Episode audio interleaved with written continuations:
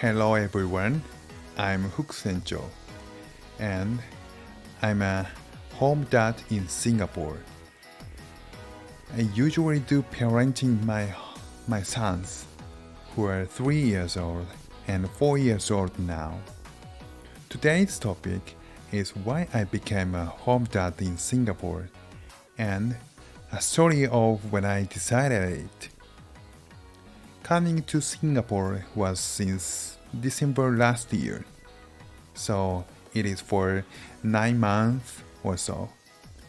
Due to my wife's new assignment in Singapore, I've left my job that I had worked for a long time.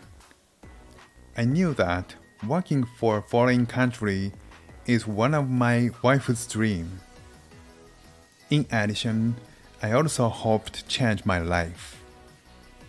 I thought that I wanted time when I stay with my family more, and also wonder I've tried to live abroad in once in my life. Once in my life. So it was a really good chance for me. So actually, my decision was so quickly. At first, I and my wife have thought that all family would, move to here with. But after that, unfortunately, COVID 19 was coming. Due to that, a situation was changed. The most change is my my wife have to move to alone without kids and me. Because of that, my two kids and I had to keep stay in Japan more for a while. I thought it was hard to taking care to small kids by only me. In addition, at that time, after my wife moved to, my sons and I have never known when we would be able to go into Singapore. Nobody knows it because it was a depends on something that Singapore government will decide on the situation of COVID-19. So I decided to environment of my life for a while until we will move. Where we stay was going to my home. Where we stay was going to my wife's parents' home. It's in Aichi Prefecture. Anyway, after that, so many things was coming. I'll talk to you later. Thank you.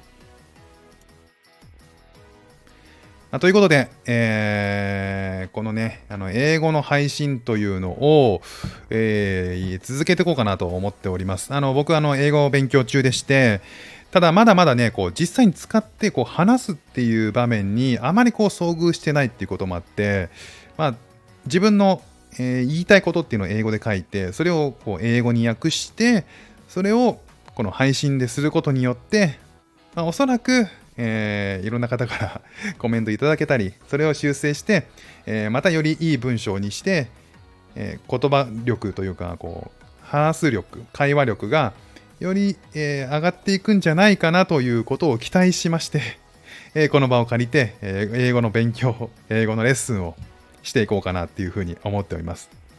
ということでね、えっ、と、今日お話ししたのは、え日本語でもお話をするとですね、皆さんこんにちは。副船長と言います。シンガポールで主婦をしています。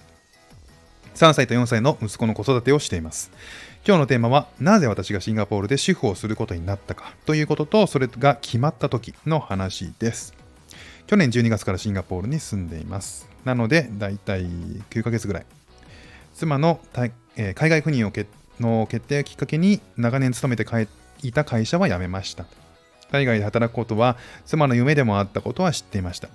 それに自分自身も生活を変えたいと思っていました。海外で生活をしてみたいと思ったし、家族とも時間が欲しいと思もっと時間が欲しいと思っていました。だから私にとって良い機会だったし、実際私の決断は早かったと思います。もともとは家族全員でシンガポールに引っ越すつもりだったのですが、残念ながらコロナが来てしまいました。その影響で、まず最初に妻だけで子供と、えー、僕なしで先に引っ越しをしなければならなくなりました。なので、僕と2人の子供は日本に残らなければいけなくなりました。たった1人で幼い子供を2人の世話をするのはとても難しいと感じました。妻が引っ越しして以降、息子と僕が渡航できる日さえもわからない状態でした。それはコロナの状況によってシンガポール政府が決めることなので誰にもわからないです。渡航できるまでのしばらく間の間、生活環境を大きく変えることにしました。住居は妻の実家にしました。まあ、ところでそ、それからいろんな出来事があるんですが、それはおいおい話していきたいと思いますと。そういった話ですね。